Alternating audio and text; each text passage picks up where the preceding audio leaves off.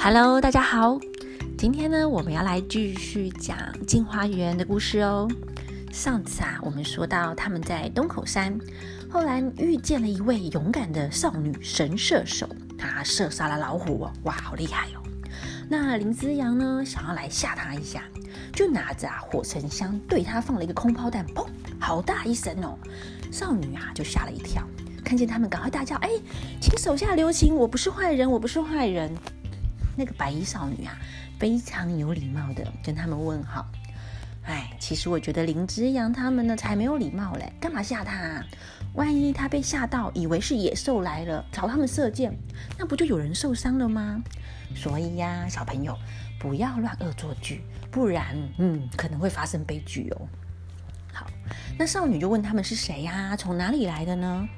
唐敖就说啦：“我姓唐，那这一位呢，他姓林，还有这一位老先生，我们呢都是从中原来的。哎，中原，中原是什么啊？中原普渡吗？哦，不是，不是，原呢是草原的原，中原呢，呃，原则上大概就是河南一带，是传统上啊汉族的地域概念。”以前的中国的政治中心哦，也是经济中心。那有时候呢，也会说中土。那我小时候啊，有时候那个报时间的时候哦，还会出现 B 下面音响中原标准时间，现在九点整。哎，中原标准时间很好玩哦，就是时区也会划分，这边是中原时区，那边是昆仑时区，那边可能是新藏时区之类的。不过现在都没有了，大陆现在哦，中国现在都是统一，只有一个时区，什么时区呢？就是中原时区。那其实中原来讲哦，呃，有时候就会指说，哎，他是从中国来的。那我啊，对，可是我们现在台湾就会说，哎，台湾时间九点整。好那中原，总之少女听到他从中原来的，哎，又姓唐，哎，就问唐敖说，哎，请问一下，岭南有一位姓唐的人，他的号呢叫以婷。上一次啊，我们讲到名字的故事的时候，不是有说到古代的人呐，他除了名字之外，还有字，还有号吗？他这里呀就用号喽，也就是另外一个名字的意思。少女就问唐敖：“哎，请问你认识吗？”唐敖就说：“啊，就是我啊！哦，怎么那么巧啊，在这边都可以遇得到。那原来啊，唐敖他的号就叫雨婷。那唐敖就问雨婷说：呃，当唐敖就问这个少女说：哎，那你认识我吗？你怎么知道我雨婷这个名字呢？”少女啊，马上跟唐敖啊，就赶快鞠个躬，原来是唐伯伯啊。唐敖就问说：“哎，那请问你是谁呀？叫什么名字啊？家里还有什么人呢？”少女说：“呢，我是天朝人。这里呀说的天朝，指的就是唐朝。上一次呢，我们在花木兰的故事里面，不是讲到古代的中国人呐，认为中国就是天朝，也就是世界的中心，所以啊，皇上也会叫天子哦。那这边他讲天天朝人。”就是死，他那个时代的中国就是唐朝。那少女就说了啊，我叫骆红渠，我爸爸曾经在长安当官。那哦，长安呢是唐朝的首都哦，就像我们现在在台湾呢，目前嗯，好啦，首都台北。那好，那可是唐朝后来呀，首都哦，武则天的时候就搬去洛阳了。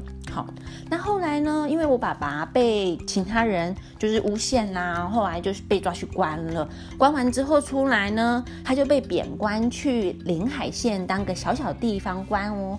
那之前因为爸爸跟徐敬业伯伯反对武则天，现在不知道去哪里了。我妈妈因为躲避官兵的追捕啊，带着我跟爷爷逃到这里来。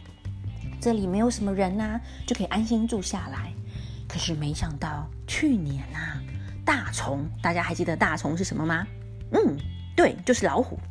去年老虎在追捕猎物的时候，跳到我家的屋顶，居然把房子给压垮了，压到我妈妈。哦，我妈妈的伤势太严重了，后来就死掉了。所以我发誓要把这座山里面的老虎通通杀掉，帮我妈妈报仇。没有想到在这边遇到唐北北，那听说北北跟我爸爸是结拜兄弟呀。唐敖就说：“原来你是我的好兄弟骆宾王的女儿啊！还好你们逃出来了，没有被官兵抓到。哎，不知道你爷爷还好吗？可以带我去探望他吗？”那落红渠就说：“我爷爷就住在前面的古庙里面，我带北北过去。”这一间古庙已经很久了，没有什么人。那落红渠就跟爷爷住在里面。唐敖看见他爷爷落龙，马上去前面，哎，鞠躬打个招呼。那林之阳跟老人家一起打招呼，大家一起坐下来喝茶。那爷爷洛龙呢？看见唐敖，觉得很感动。他们逃难那么久了，还能看见从故乡来的友人。爷爷啊，就拜托唐敖帮忙照顾孙女落红渠，请唐敖呢说落红渠为干女儿，带她回去中原，帮她找个好人家结婚。唐敖答应爷爷会好好照顾落红渠的，请他放心。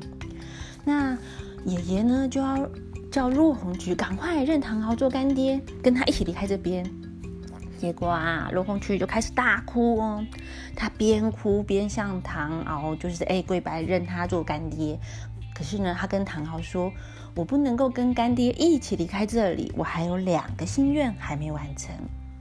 第一个心愿呢是爷爷年纪大了，我不忍心离开爷爷，让爷爷一个人，我要好好照顾他。”第二个心愿是我还没有杀光这座山里面的老虎，为妈妈报仇，请干爹把在岭南的柱子留给我吧。将来等我完成了心愿之后，再去岭南找干爹。不管爷爷怎么劝他，落红渠都坚持要留下来。这时候，老人家就说啦：“哎呀。”不然，我们先继续我们的旅行去做生意，等回来的时候再把他们带回家乡，不是更方便吗？他们想想，哎，也有道理哦，也对耶，就这么说定了。那陆红渠又问唐敖：“请问北北，你们这一次去经商啊，会不会经过无贤国呢？”那之前啊，薛仲章北北也跟我爸爸一样被官兵追捕，他们的家人呢也逃难在海外。前几年啊，从东口山这边经过，那他女儿呢，薛恒祥跟我一起结拜当姐妹，哦，他们是结拜的姐妹。我们发誓啊，如果将来有机会可以回到中原的话，要把另外一个人也一起带去。那去年呢，刚好有一个卖蚕丝布的商人经过这边，他带给我一封信，我才知道他们住在无贤国。那如果干爹会经过无贤国的话，可以帮我带一封信给他吗？老人家说：“哎，无贤国我们会经过啊，我们会去那边做生意卖东西，哎，可以帮你带信过去，没问题哟。”那落红渠就赶快写信给唐敖啊，让他带去。那大家呢就互相哎叮咛要保重身体哦，要好好照顾自己哦，才依依不舍的要离开了。落红渠呢就送他们到古庙外，然后就回去祭拜妈妈，照顾爷爷了。唐敖啊，他们离开了东口山，就上船继续他们的旅行。